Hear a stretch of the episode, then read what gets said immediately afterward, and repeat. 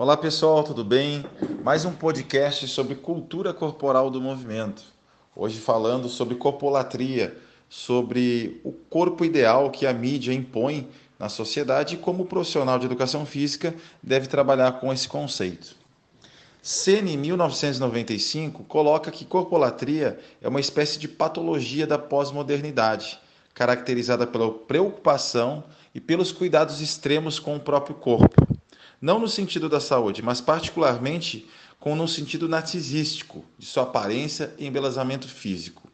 O que, que esse autor nos coloca? Que corpolatria significa uma busca exacerbada pelos padrões impostos pela mídia.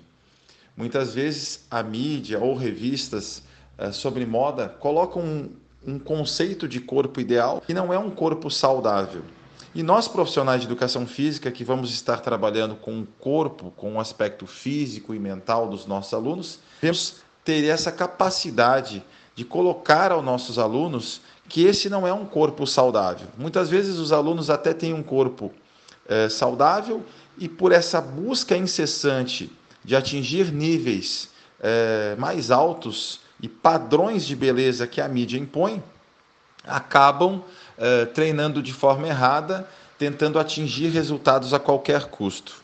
Nós devemos ter muito cuidado com isso, pois vamos trabalhar com pessoas que talvez vão querer resultados de uma forma imediata e isso não é saudável.